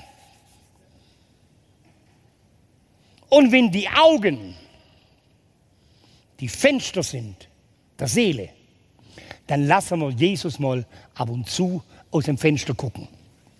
Und dann ist es nicht mehr so dunkel. Stimmt es? Ist es so? Ihr Lieben, wir müssen leuchten für Jesus. Unsere Worte überzeugen nicht. Als ich der Hans heute das erste Mal gesehen habe, ich sehe dich da hinten, gell? Wisst ihr, was mich so fasziniert hat? Seine Augen. Wisst ihr warum? Weil Jesus rausguckt. Lasst Jesus aus eure Augen schauen. Und die Menschen wollen das Gleiche haben. Ihr Lieben, morgen früh um 10, gell? Morgen früh um 10 geht es weiter mit dem zweiten Teil. Wir machen jetzt folgendes. Jetzt hören wir von meiner Bibelraucherband. Hören wir jetzt, glaube ich, ein Lied, gell? Und in der Zeit könnt ihr euch jetzt Fragen überlegen. Und wir haben, wir haben hier Mitarbeiter, die sind sehr gut zu Fuß. Der, wo eine Frage hat, Hände ganz auf und die Mitarbeiter, die rennen mit dem Mikrofon, dass auch die an Livestream jede Frage verstehen und ihr von Livestream hockt euch jetzt hin und schreibt. Und ich bleibe dann hier oben stehen und tu alle Fragen beantworten. Ihr dürft mich alles fragen, ob ich alles beantworte. Doch, ich mach's. Ich verspreche es euch. Also, bis gleich. Gottes Segen. Ja, solange die Gruppe kommt, noch kurze paar Takte an die, wo online zugucken. Ihr bekommt jetzt die Nummer eingeblendet, äh, wo ihr ja schreiben könnt. Auch das kann man auch hier machen. Wenn ihr sagt, hey, ich möchte jetzt nicht mit dem Mikrofon eine Frage stellen, dann dürft ihr euer Handy rausziehen und ihr dürft eingeben sly.do und dann den Eventcode, äh, der heißt GFC, GFC-de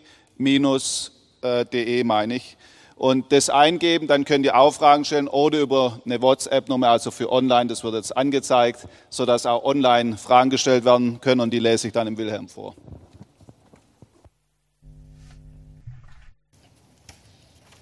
Es war so süß vorhin, wo ich da reinkam, dann sagte einer der Mitarbeiter, der Ordner, äh, Wilhelm, du darfst dich gern auch dahinter hinsitzen ein bisschen. Dann habe ich zu ihm gesagt, du, jetzt, also ich finde das eine Frechheit. Gell? Jetzt bin ich 14 Jahre gesessen, jetzt, jetzt soll ich schon wieder sitzen. ihr Lieben, ihr dürft jetzt Fragen stellen. Wenn ihr eine Frage habt, tut ihr ganz, ganz hoch die Hände, dass man euch sieht und du tust ganz laut vorlesen. Ja, also wenn jetzt gerade niemand da ist, streckt so lang, dann kommt das Mikro. Ich lese dir schon die erste Frage vor. Ähm, hast du jemals eine Tat bereut, bevor du dich bekehrt hast? Nein. Sehr gut. Immer wieder, immer wieder werde ich gefragt, sag mal, als du damals diese Straftaten begangen hast, hat es dir in dem Moment nicht leid getan? Nein. Ich erzähle euch auch warum. Ich habe euch erzählt, dass meine Mutter mich besuchte im Erziehungsheim. Und ich hatte die Hoffnung, dass sie mich mit nach Hause nimmt. Und dann sagt die Frau, so jetzt gehe ich wieder. Und ich habe sie nie wieder gesehen. Und da habe ich in meinem Herzen so einen Schalter umgelegt. Ich verbiete mir zu fühlen. Weißt du warum? Denn wenn ich nichts mehr fühle, kannst du mir nicht mehr wehtun. Und ich war eiskalt, bis ich 31 war. Und deswegen, weil ich so kalt war und gefühllos war, deswegen hat mir das auch nie leid getan. Okay? Hände hoch. Deutsche Frage, deutsche Frage. Nicht stopp, Mikrofon, wir brauchen äh, du, dass die das hören? Weil im Fernsehen wollen die das hören.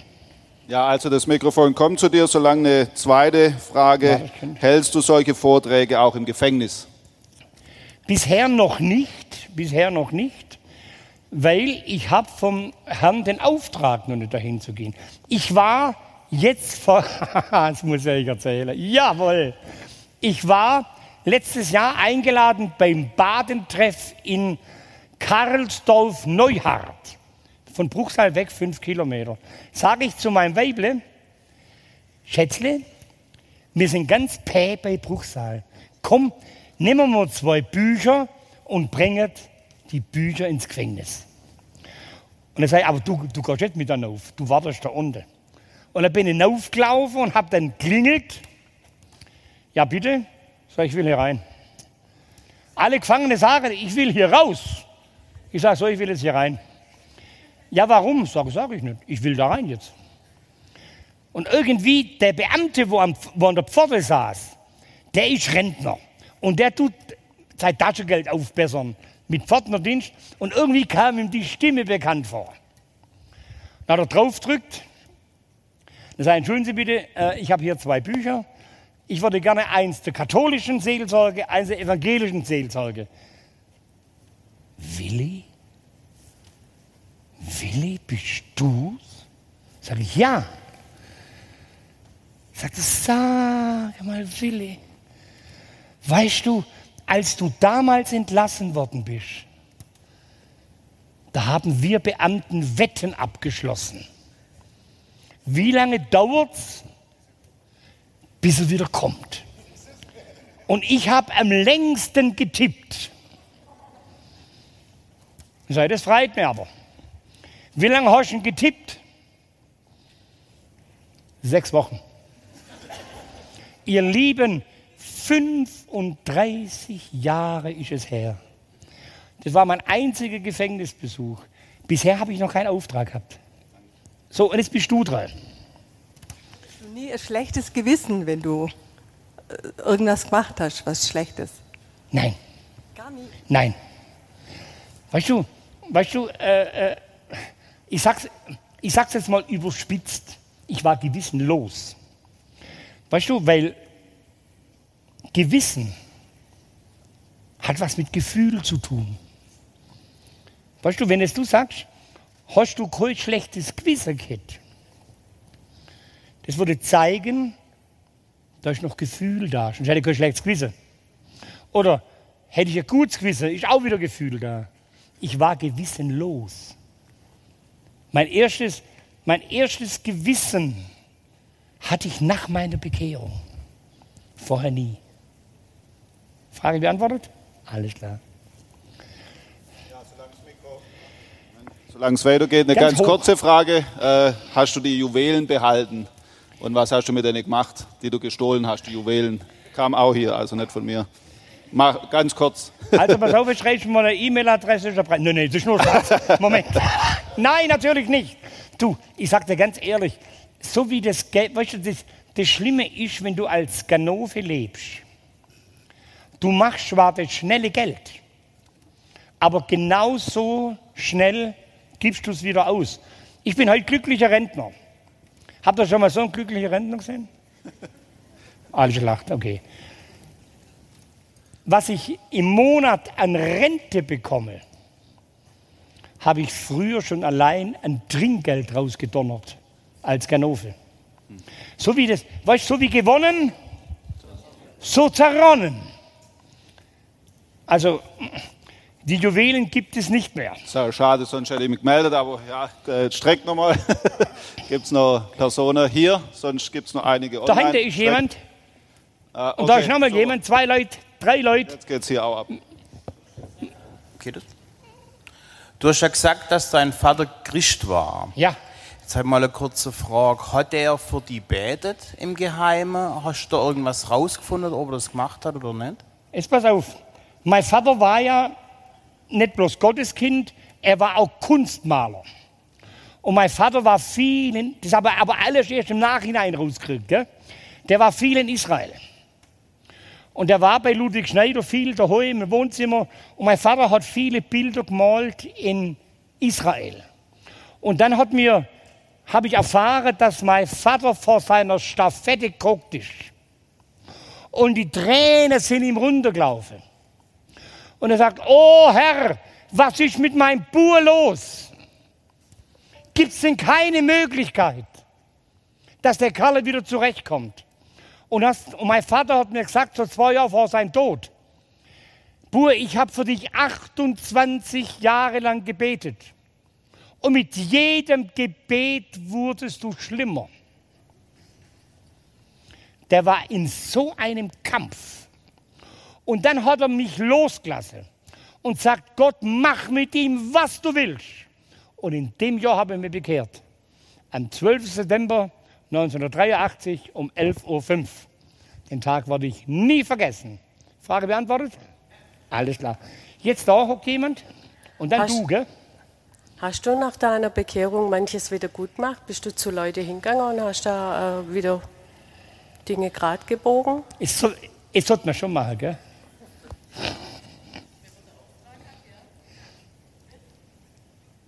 Eigentlich wollte ich das erst morgen einfließen lassen, aber du hast mich erwischt und weil das wirklich wichtig ist.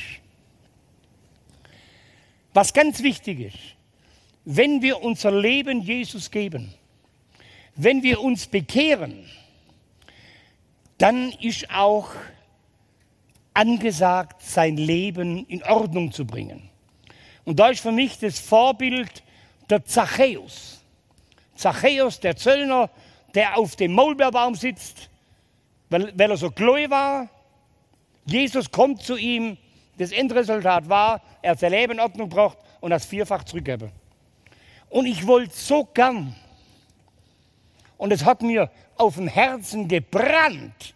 Ich wollte zu der Witwe. Ich wollte mein Leben in Ordnung bringen mit der Polizistenwitwe, die ihren Mann durch mich verloren hat. Und ich sagte, Herr, ich bin bereit, auch dahin zu gehen, um mich zu entschuldigen. Acht Jahre später hat es Gott möglich gemacht. Und ich bin nach Österreich gefahren. Bin schon mittags nachgekommen, sind Sie Frau so und so? Ja, die bin ich. Sind Ihre Kinder auch da? Sagt sie nein, aber heute Abend haben wir Familientreffen. Da kommen sie alle sein, dann komme ja, dann komme ich auch heute oben. Ich muss mit euch was schwätzen. Ich kam abends hin, alle Kinder waren da, jetzt haben die mich zum Essen eingeladen. Und dann hat sie Rindsroulade gemacht. Meine Leibspeise. Und jetzt soll ich mein Leben noch in Ordnung bringen. Mit einem Ranzer voller Rindsroulade. Und danach sagt die Frau, warum sind Sie aus Deutschland gekommen? Wieso müssen Sie mit uns reden? Und dann sage ich, ihr seid doch diese Familie, wo am 16. April 1971 Sie ihren Mann und die Kinder ihren Vater verloren haben. durch einen schweren Unfall. Der, der Frau laufen die Tränen runter. Sagt sie ja. Ich sage Ihnen, das war für uns furchtbar. Wissen Sie, ich habe gerade mein fünftes Kind erwartet. Und die bringen mich gerade in den Kreissaal. Mein Mann war zum Sondereinsatz unterwegs, da war irgendwas los. Und mein Kind macht den ersten Schrei. Und der Arzt kommt und sagt, dein Mann ist tot. Puh, hat er gesagt, Mensch. Ich habe gedacht, mein Leben bricht gerade auseinander. Aber wissen Sie, mein Mann war gläubig. Wir sind alle gläubig, auch meine Kinder. Und wir wissen, wir werden den Mann und den Vater wieder eines Tages sehen in der Ewigkeit. Und seither beten wir jeden Tag für diesen Jungen, der damals das Auto gefahren hat, wo der Mann ums Leben kam, dass Jesus seine Seele rettet. Und da war es für mich persönlich so, als hätte der lebendige Gott mit einem Vorschlaghammer gegen meinen Eisenpanzer gedonnert. Und ich habe geweint, geweint. Ich habe nicht gewusst, dass so viel Wasser in einem Menschen sein kann. Und da sagte ich, ich bin dieser Junge von damals.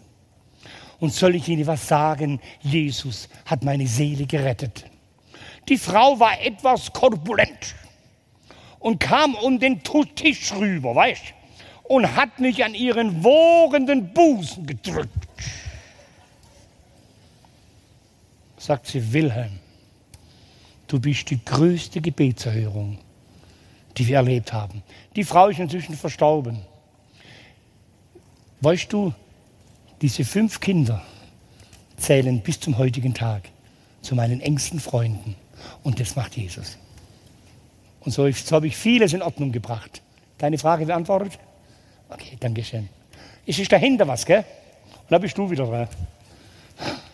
Bitte. Also ich hatte die Frage, und zwar, ähm, vorher hast du ja gesagt, dass du das Alte Testament bzw. die Seiten gelesen hast, bevor du die äh, zu Zigaretten gemacht hast. Ja. Warum hast du das gelesen? Ich habe drüber gelacht. Weißt du, für mich, für mich war das Buch ein Märchenbuch. Und dadurch, dass mein Vater an dieses Märchenbuch glaubte, habe ich das voller Hohn gelesen.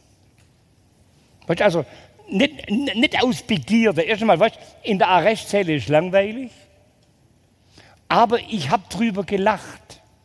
Weißt wie sich ein Vater über Kinder erbarmt. Kann ja gar nicht sein, weil ich weiß, Väter lieben nicht ihre Kinder. Meine Erfahrung, weißt du? Hab drüber gelacht.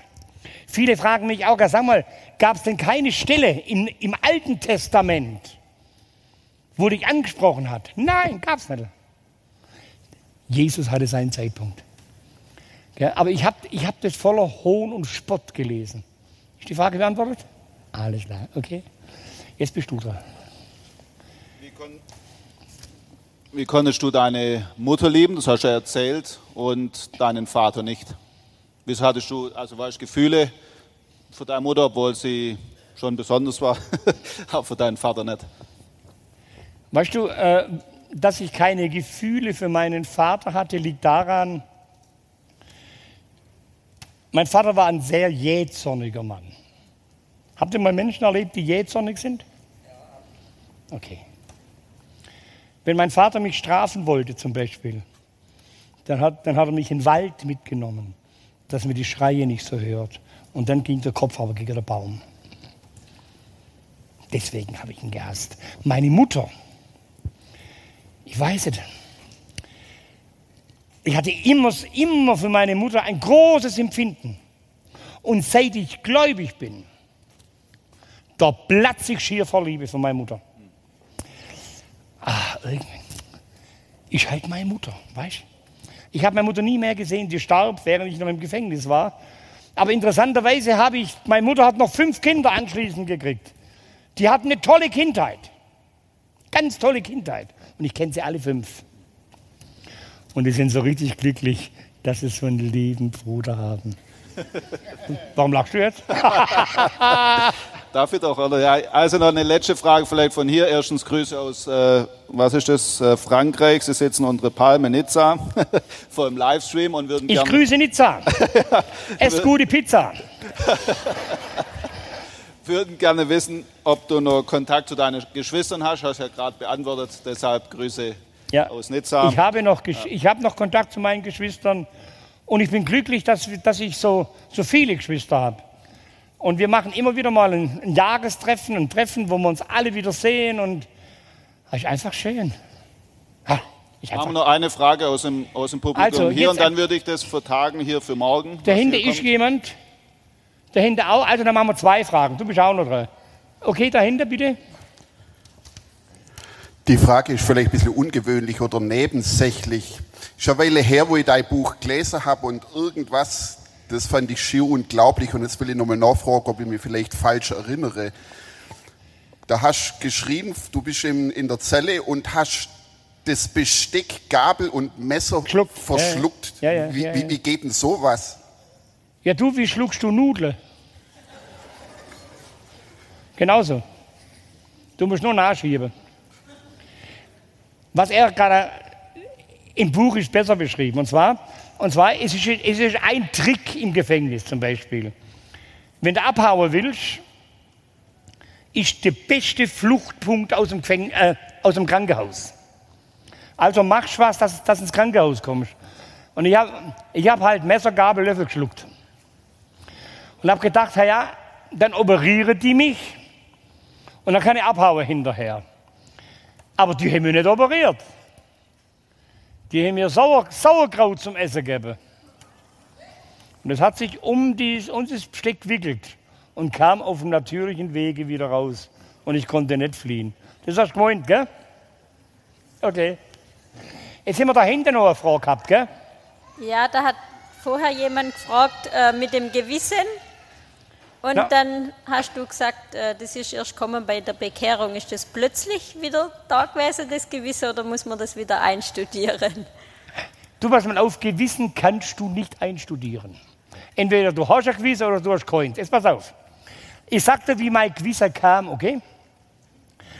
Mir wurde klar, Jesus Christus starb für unsere Sünden. Sind wir uns einig? Gut. Das heißt, Jesus hat mich so geliebt, dass er bereit war, die Todesstrafe, die ich verdient habe, an sich vollziehen zu lassen. Aber trotzdem war es immer wieder, weißt habe ich mir Vorwürfe gemacht. Wie konntest du töten? Wie konntest du Leute in den Rollstuhl bringen? Weißt du, kennst du Selbstanklage? Und dann, ach, du weißt schon, und es hat mich so, so belastet. Ich wusste, Jesus hat meine Sünden vergeben. Alle vergeben, ich wusste es. Aber so, das, das sich selber zu vergeben, das, du, das war für mich fast unmöglich. Kannst du das nachvollziehen? Das war für mich fast unmöglich. Und dann las ich, Jesus erlöst uns nicht nur von unseren Sünden, Jesus möchte uns auch erlösen von unserem schlechten Gewissen. Und da bin ich auf meine Knie, wisst ihr, auf die Knie gehen, ist so was Kostbares, ist so was Wertvolles. Und ich mache es oftmals so, dass wenn ich auf meine Knie gehe, dann ziehe ich die Schuhe aus. Weil ich habe mir gelesen, oder Mose hat auch seine Latsche ausgezogen. Der Ort, an dem du stehst, ist heiliger Ort. An dem Ort, wo ich knie, ist heiliger Ort. Und dann sage ich, oh Herr, erlöse mich doch bitte von meinem schlechten Gewissen. Und seit der Herr mich davon erlöst hat, ist alles gut. Kann ich nachvollziehen? Ist alles gut. Nein, nein, nein, nein, das, nein, nein, das war ein, sie fragte gerade, ob das plötzlich gekommen ist. Sag ich nein. Ich habe circa zehn Jahre gebraucht, bis ich das unter, unter mir hatte. Gell? Es war immer wieder ein Kampf. Genauso, genauso war es immer wieder ein Kampf. Ich bin ein alter Bankräuber, gell? Seit ich entlassen bin, wohne ich immer neben der Bank. Und glaubt mir, ich bin entlassen worden mit 1,2 Millionen Mark Schulden. Wie oft habe ich gedacht, zehn Minuten darüber und die Schulden sind bezahlt. Kennt ihr, kennt ihr noch den Sturm Lothar? Auch wir haben ihn erlebt. Und ich wohnte wie immer neben der Bank. Und bei mir löst sich das Kamin und saust in die Bank rein. Alarm geht los. Ich bin auch runter, wollte gucken, was los ist. Sieht mich die Kripo, der Herr Ganter, werde ich nie vergessen, fängt schallend an zu lachen. Sage, warum lachst du denn so? Du probierst auch mit allen Mitteln. Ihr Lieben, ich wünsche euch gottesreichen Segen. Bis morgen früh. Wilhelm, bleibt noch kurz eine Ja. Frage noch zum Ja, Schluss. okay. Ähm, ich weiß, es gäbe noch mehr Fragen. Wir versuchen die morgen dran zu nehmen. Ja. Äh, die letzte Frage. Vielleicht ist heute jemand hier, der sagt, Mensch, das, was du erlebt hast, das gibt mir Hoffnung. Ich möchte auch das Leben mit Gott. Was würdest du ihm sagen? Was muss er tun? Zunächst einmal, was, was muss er tun? Er muss sich dem Jesus Christus stellen. Jesus, ich weiß nicht, ob es dich gibt. Heute Abend habe ich so viel gehört. Aber wenn es dich wirklich gibt, hier stehe ich, offenbare du dich in meinem Leben. Und ich kann dir versprechen, Jesus offenbart sich im Leben so, wie es derjenige braucht. Manche sagen, ach, was du erzählst, ist doch alles Scheiße. Da, da, da, da. Dann ich, du, probier's, test's. Wenn du heute Abend heimkommst, geh aufs Klo oder geh ins Schlafzimmer, schließ die Eier und sag, ich habe so viel gehört heute Abend. Wenn das wirklich stimmt, gibt man die Bestätigung. Und Jesus gibt die Bestätigung. Bin jetzt fertig, oder? Vielen Dank. Jetzt darf Okay. Ja, ich möchte einladen, das, was wir gehört haben. Ja, gerne einen Applaus für den Wilhelm. Dankeschön. Meine Band. Ah, ich habe euch lieb. so, Dankeschön. Okay. Ich möchte einladen, bei dem Lied, wo jetzt folgt, innerlich einfach nochmal ruhig zu werden. Vielleicht auch persönlich eine Antwort zu geben auf das, was man gehört hat und zu sagen, Mensch, ich nehme das ernst. Gott hat auch mich nicht vergessen und denkt einfach drüber nach und wir hören jetzt noch das Lied.